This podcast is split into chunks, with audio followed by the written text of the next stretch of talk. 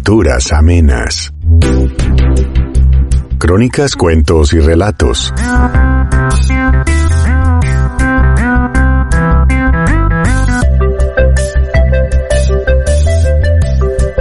Bienvenida, querida gente. Hoy tendremos dos cuentos del genial Jorge Luis Borges. Cuentos espectaculares. Espero les guste. Escuchemos.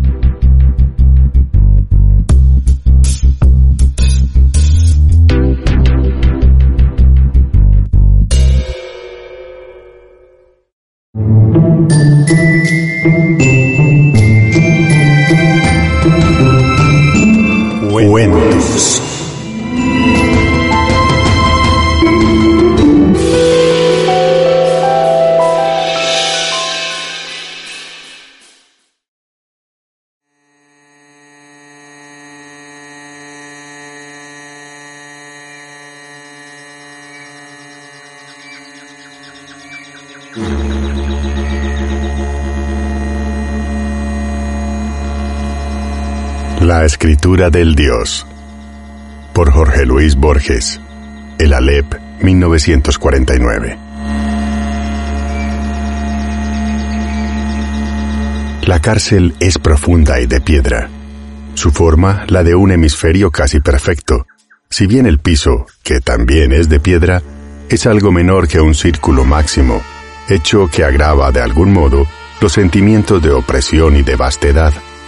Un muro medianero la corta. Este, aunque altísimo, no toca la parte superior de la bóveda. De un lado estoy yo, Tzinacan, mago de la pirámide de Kaolom, que Pedro de Alvarado incendió. Del otro lado hay un jaguar, que mide con secretos pasos iguales el tiempo y el espacio del cautiverio. A ras del suelo, una larga ventana con barrotes corta el muro central. En la hora sin sombra, se abre una trampa en lo alto, y un carcelero que han ido borrando los años maniobra una roldana de hierro y nos baja en la punta de un cordel cántaros con agua y trozos de carne. La luz entra en la bóveda. En ese instante puedo ver al jaguar. He perdido la cifra de los años que yazgo en la tiniebla. Yo, que alguna vez era joven y podía caminar por esta prisión, no hago otra cosa que aguardar en la postura de mi muerte el fin que me destinan los dioses. Con el hondo cuchillo de pedernal he abierto el pecho de las víctimas y ahora no podría, sin magia, levantarme del polvo. La víspera del incendio de la pirámide, los hombres que bajaron de altos caballos me castigaron con metales ardientes para que revelara el lugar de un tesoro escondido. Abatieron delante de mis ojos el ídolo del dios, pero éste no me abandonó y me mantuvo silencioso entre los tormentos. Me laceraron, me rompieron, me deformaron y luego desperté en esta cárcel que ya no dejaré en mi vida mortal. Urgido por la fatalidad de hacer algo, de poblar de algún modo el tiempo, quise recordar en mi sombra todo lo que sabía. Noches enteras malgasté en recordar el orden y el número de unas sierpes de piedra o la forma de un árbol medicinal. Así fui revelando los años, así fui entrando en posesión de lo que ya era mío. Una noche sentí que me acercaba a un recuerdo preciso. Antes de ver el mar, el viajero siente una agitación en la sangre. Horas después, empecé a avistar el recuerdo. Era una de las tradiciones del dios. Este, previendo que en el fin de los tiempos ocurrirían muchas desventuras y ruinas, escribió el primer día de la creación una sentencia mágica apta para conjurar esos males. La escribió de manera que llegara a las más apartadas generaciones y que no la tocara el azar. Nadie sabe en qué punto la escribió ni con qué caracteres, pero nos consta que perdura, secreta y que la leerá un elegido. Consideré que estábamos, como siempre, en el fin de los tiempos, y que mi destino de último sacerdote del Dios me daría acceso al privilegio de intuir esa escritura. El hecho de que me rodeara una cárcel no me vedaba esa esperanza. ¿Acaso yo había visto miles de veces la inscripción de Kaolom y solo me faltaba entenderla? Esta reflexión me animó y luego me infundió una especie de vértigo. En el ámbito de la Tierra hay formas antiguas, formas incorruptibles y eternas. Cualquiera de ellas podía ser el símbolo buscado. Una montaña podía ser la palabra del Dios, o un río, o el imperio, o la configuración de los astros. Pero en el curso de los siglos, las montañas se allanan y el camino de un río suele desviarse, y los imperios conocen mutaciones y estragos, y la figura de los astros varía. En el firmamento hay mudanza. La montaña y la estrella son individuos, y los individuos caducan. Busqué algo más tenaz, más invulnerable. Pensé en las generaciones de los cereales, de los pastos, de los pájaros, de los hombres. Quizá en mi cara estuviera escrita la magia, quizá yo mismo fuera el fin de mi busca. En ese afán estaba cuando recordé que el jaguar era uno de los atributos del Dios. Entonces mi alma se llenó de piedad. Imaginé la primera mañana del tiempo. Imaginé a mi Dios confiando el mensaje a la piel viva de los jaguares que se amarían y se engendrarían sin fin, en cavernas, en cañaverales, en islas, para que los últimos hombres lo recibieran. Imaginé esa red de tigres, ese caliente laberinto de tigres, dando horror a los prados y a los rebaños para conservar un dibujo. En la otra celda había un jaguar. En su vecindad percibí una confirmación de mi conjetura y un secreto favor. Dediqué largos años a aprender el orden y la configuración de las manchas. Cada ciega jornada me concedía un instante de luz, y así pude fijar en la mente las negras formas que tachaban el pelaje amarillo. Algunas incluían puntos, otras formaban rayas transversales en la cara interior de las piernas, otras, anulares, se repetían. ¿Acaso eran un mismo sonido o una misma palabra? Muchas tenían bordes rojos. No diré las fatigas de mi labor. Más de una vez grité a la bóveda que era imposible descifrar aquel texto. Gradualmente, el enigma concreto que me atareaba me inquietó menos que el enigma genérico de una sentencia escrita por un dios. ¿Qué tipo de sentencia me pregunté, ¿construirá una mente absoluta? Consideré que aún en los lenguajes humanos no hay una proposición que no implique el universo entero. Decir el tigre es decir los tigres que lo engendraron, los ciervos y tortugas que devoró, el pasto de que se alimentaron los ciervos, la tierra que fue madre del pasto, el cielo que dio luz a la tierra. Consideré que en el lenguaje de un dios, toda palabra enunciaría esa infinita concatenación de los hechos, y no de un modo implícito, sino explícito, y no de un modo progresivo, sino inmediato. Con el tiempo, la noción de una sentencia divina parecióme pueril o blasfematoria.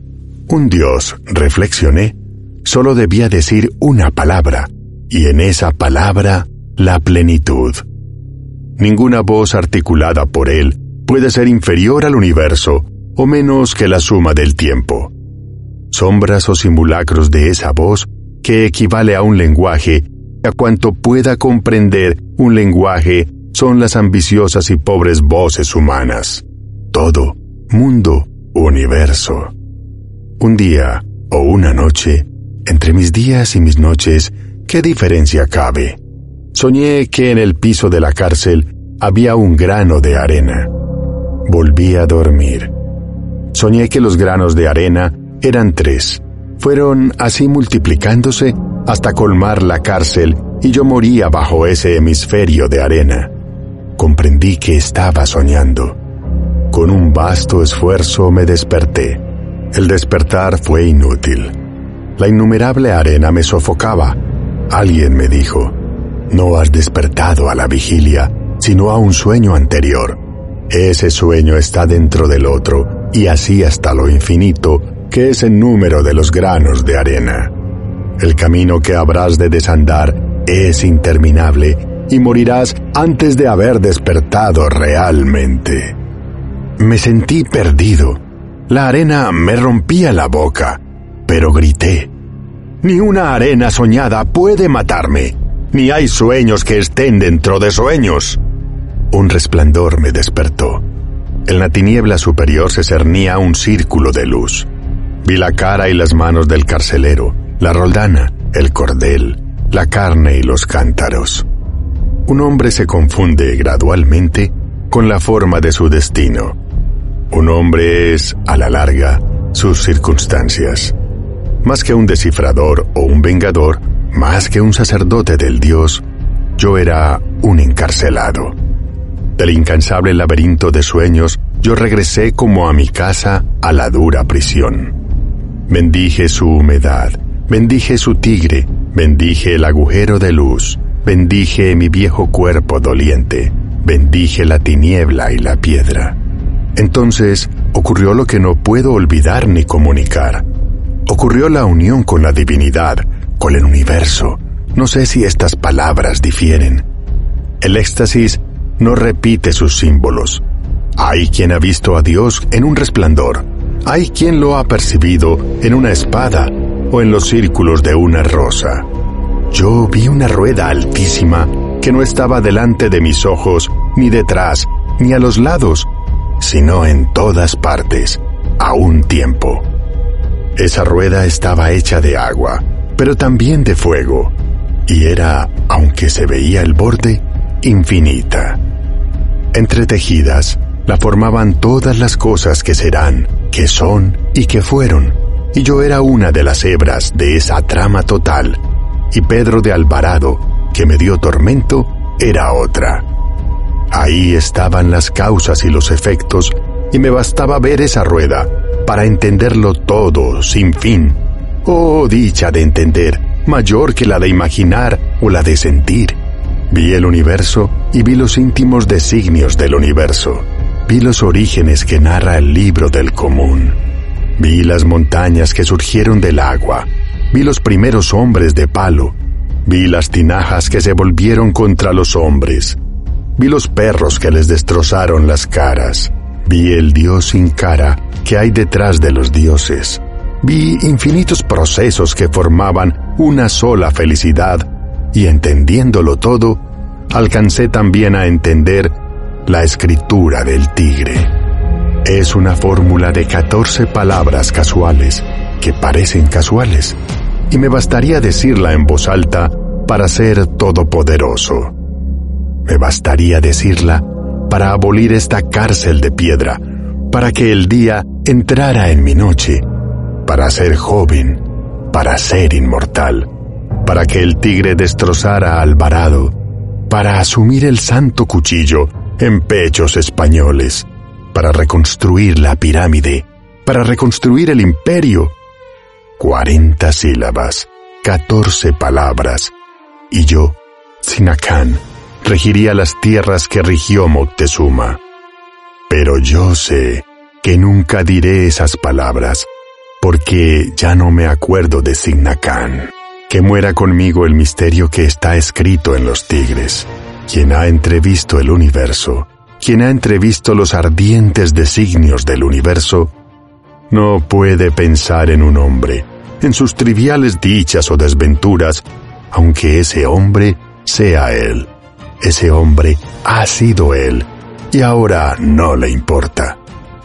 ¿Qué le importa la suerte de aquel otro? ¿Qué le importa la nación de aquel otro? si Él ahora es nadie. Por eso no pronuncio la fórmula. Por eso dejo que me olviden los días acostado en la oscuridad.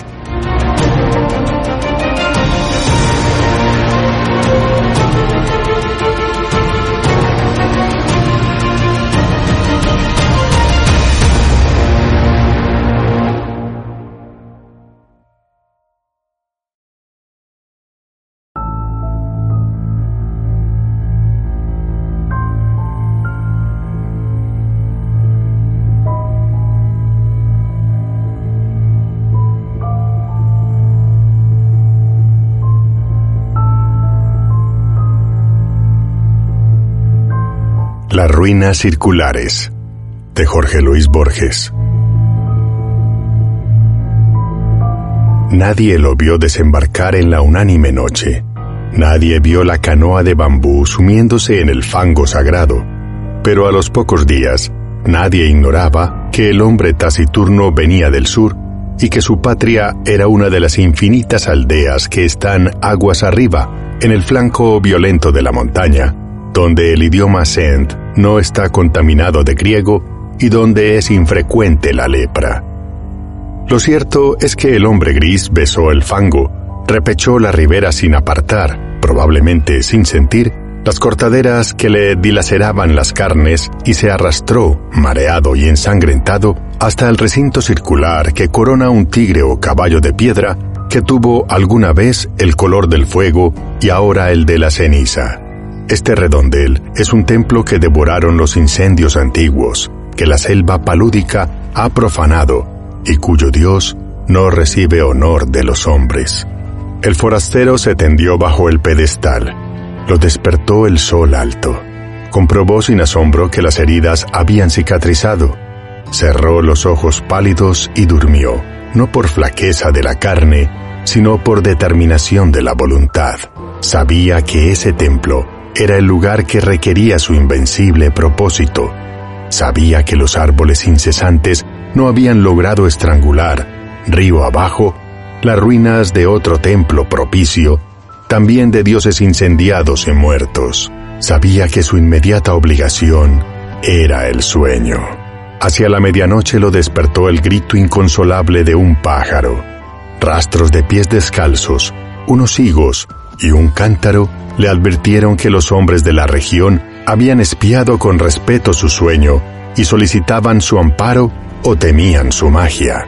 Sintió el frío del miedo y buscó en la muralla dilapidada un nicho sepulcral y se tapó con hojas desconocidas. El propósito que lo guiaba no era imposible, aunque sí sobrenatural. Quería soñar un hombre, quería soñarlo con integridad minuciosa e imponerlo a la realidad. Ese proyecto mágico había agotado el espacio entero de su alma. Si alguien le hubiera preguntado su propio nombre o cualquier rasgo de su vida anterior, no habría acertado a responder. Le convenía el templo inhabitado y despedazado porque era un mínimo de mundo visible. La cercanía de los leñadores también, porque éstos se encargaban de subvenir a sus necesidades frugales. El arroz y las frutas de su tributo eran pábulo suficiente para su cuerpo consagrado a la única tarea de dormir y soñar. Al principio, los sueños eran caóticos. Poco después, fueron de naturaleza dialéctica. El forastero se soñaba en el centro de un anfiteatro circular que era de algún modo el templo incendiado. Nubes de alumnos taciturnos fatigaban las gradas. Las caras de los últimos pendían a muchos siglos de distancia y a una altura estelar, pero eran del todo precisas. El hombre les dictaba lecciones de anatomía, de cosmografía, de magia.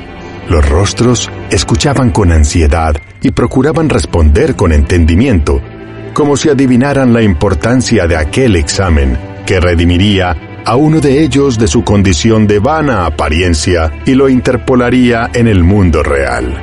El hombre, en el sueño y en la vigilia, consideraba las respuestas de sus fantasmas, no se dejaba embaucar por los impostores, adivinaba en ciertas perplejidades una inteligencia creciente, buscaba un alma que mereciera participar en el universo. A las nueve o diez noches, comprendió con alguna amargura que nada podía esperar de aquellos alumnos que aceptaban con pasividad su doctrina y sí de aquellos que arriesgaban, a veces, una contradicción razonable. Los primeros, aunque dignos de amor y de buen afecto, no podían ascender a individuos. Los últimos preexistían un poco más. Una tarde, ahora también las tardes eran tributarias del sueño, ahora no velaba sino un par de horas en el amanecer, licenció para siempre el vasto colegio ilusorio y se quedó con un solo alumno. Era un muchacho taciturno, cetrino, díscolo a veces, de rasgos afilados que repetían los de su soñador. No lo desconcertó por mucho tiempo la brusca eliminación de los condiscípulos. Su progreso, al cabo de unas pocas lecciones particulares, pudo maravillar al maestro.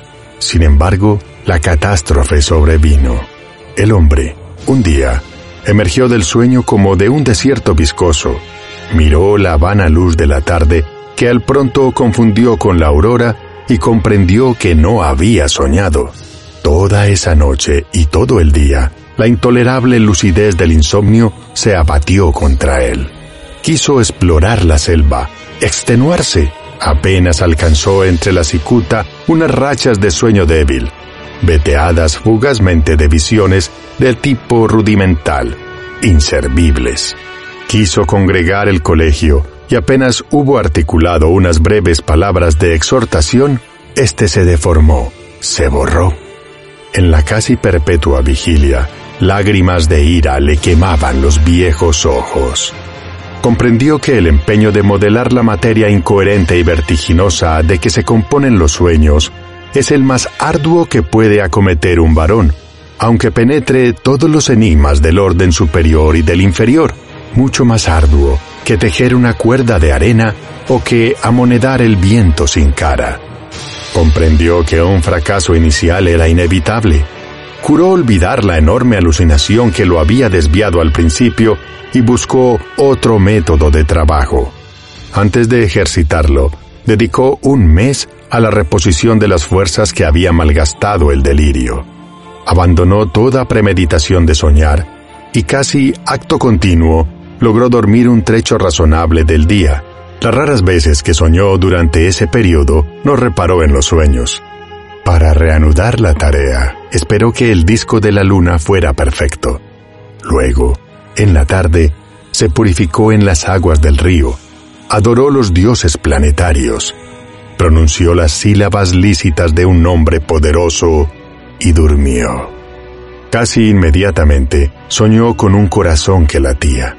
Lo soñó activo, caluroso, secreto, del grandor de un puño cerrado, color granate en la penumbra de un cuerpo humano aún sin cara ni sexo. Con minucioso amor lo soñó durante catorce lúcidas noches. Cada noche lo percibía con mayor evidencia. No lo tocaba, se limitaba a atestiguarlo, a observarlo, tal vez a corregirlo con la mirada. Lo percibía, lo vivía desde muchas distancias y muchos ángulos. La noche 14 rozó la arteria pulmonar con el índice y luego todo el corazón desde afuera y adentro. El examen lo satisfizo. Deliberadamente no soñó durante una noche. Luego retomó el corazón, invocó el nombre de un planeta y emprendió la visión de otro de los órganos principales. Antes de un año llegó al esqueleto, a los párpados, el pelo innumerable fue tal vez la tarea más difícil. Soñó un hombre íntegro, un mancebo, pero éste no se incorporaba, ni hablaba, ni podía abrir los ojos. Noche tras noche, el hombre lo soñaba dormido. En las cosmogonías gnósticas, los demiurgos amasan un rojo Adán que no logra ponerse de pie. Tan inhábil y rudo y elemental como ese Adán de polvo, era el Adán de sueño que las noches del mago habían fabricado. Una tarde, el hombre casi destruyó toda su obra, pero se arrepintió. Más le hubiera valido destruirla. Agotados los votos a los númenes de la tierra y del río, se arrojó a los pies de la efigie que tal vez era un tigre y tal vez un potro, e imploró su desconocido socorro. Ese crepúsculo soñó con la estatua. La soñó viva, trémula. No era un atroz bastardo de tigre y potro, sino a la vez esas dos criaturas vehementes, y también un toro, una rosa, una tempestad. Ese múltiple dios le reveló que su nombre terrenal era fuego, que en ese templo circular y en otros iguales le habían rendido sacrificios y culto, y que mágicamente animaría al fantasma soñado de suerte que todas las criaturas, excepto el fuego mismo y el soñador, lo pensaran un hombre de carne y hueso. Le ordenó que una vez instruido en los ritos, lo enviaría al otro templo despedazado, cuyas pirámides persistían aguas abajo, para que alguna voz lo glorificara en aquel edificio desierto. En el sueño del hombre que soñaba, el soñado se despertó. El mago ejecutó esas órdenes. Consagró un plazo, que finalmente abarcó dos años, a descubrirle los arcanos del universo y del culto del fuego. Íntimamente, le dolía apartarse de él. Con el pretexto de la necesidad pedagógica, dilataba cada día las horas dedicadas al sueño. También rehizo el hombro derecho, acaso deficiente. A veces, lo inquietaba una impresión de que ya todo se había acontecido. En general, sus días eran felices. Al cerrar los ojos, pensaba, ahí estaré con mi hijo. O más raramente, el hijo que he engendrado me espera y no existirá si no voy. Gradualmente, lo fue acostumbrando a la realidad. Una vez, le ordenó que embanderara a una cumbre lejana. Al otro día, flameaba la bandera en la cumbre. Ensayó otros experimentos análogos cada vez más audaces. Comprendió con cierta amargura que su hijo estaba listo para nacer y tal vez impaciente. Esa noche, lo besó por primera vez y lo envió al otro templo, cuyos despojos blanqueaban río abajo, a muchas leguas de inextricable selva y de ciénaga. Antes, para que no supiera nunca que era un fantasma, para que se creyera un hombre como los otros, le infundió el olvido total de sus años de aprendizaje. Su victoria y su paz quedaron empañadas de hastío. En los crepúsculos de la tarde y del alba se prosternaba ante la figura de piedra, tal vez imaginando que su hijo irreal ejecutaba idénticos ritos en otras ruinas circulares aguas abajo. De noche no soñaba, o soñaba como lo hacen todos los hombres. Percibía con cierta palidez los sonidos y formas del universo. El hijo ausente se nutría de esas disminuciones de su alma. El propósito de su vida estaba colmado. El hombre persistió en una suerte de éxtasis. Al cabo de un tiempo, que ciertos narradores de su historia prefieren computar en años y otros en lustros, lo despertaron dos remeros a medianoche.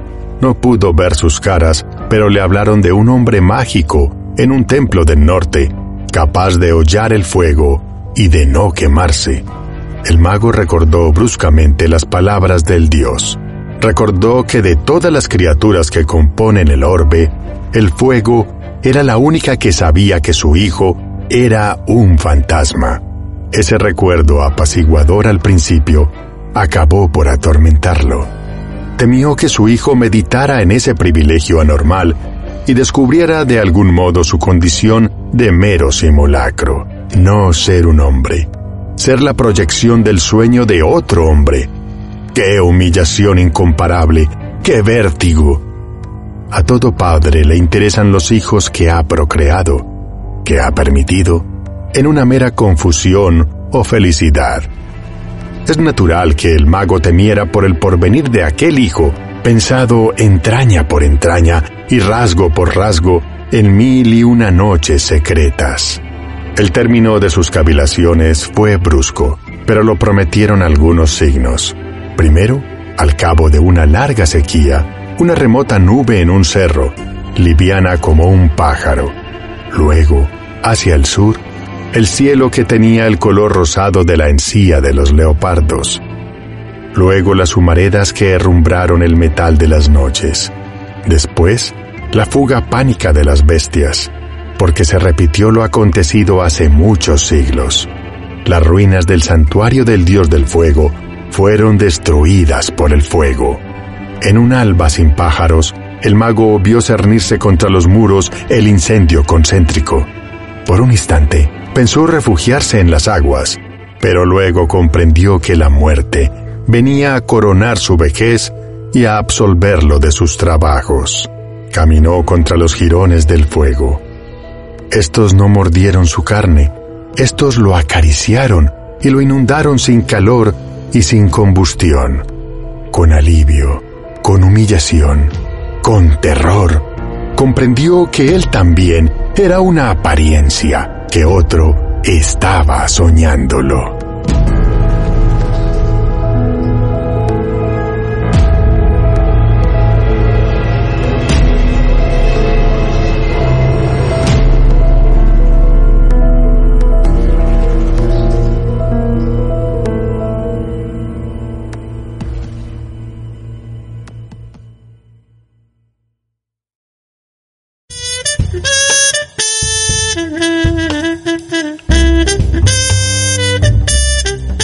Aquí termina otro episodio de Lecturas Amenas, Crónicas, Cuentos y Relatos.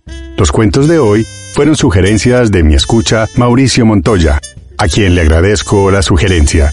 Recuerden que pueden hacer sus sugerencias para lecturas y dejarlas en la caja de comentarios en YouTube o en ebooks. Nos escuchamos el próximo fin de semana. Que tengan feliz vida.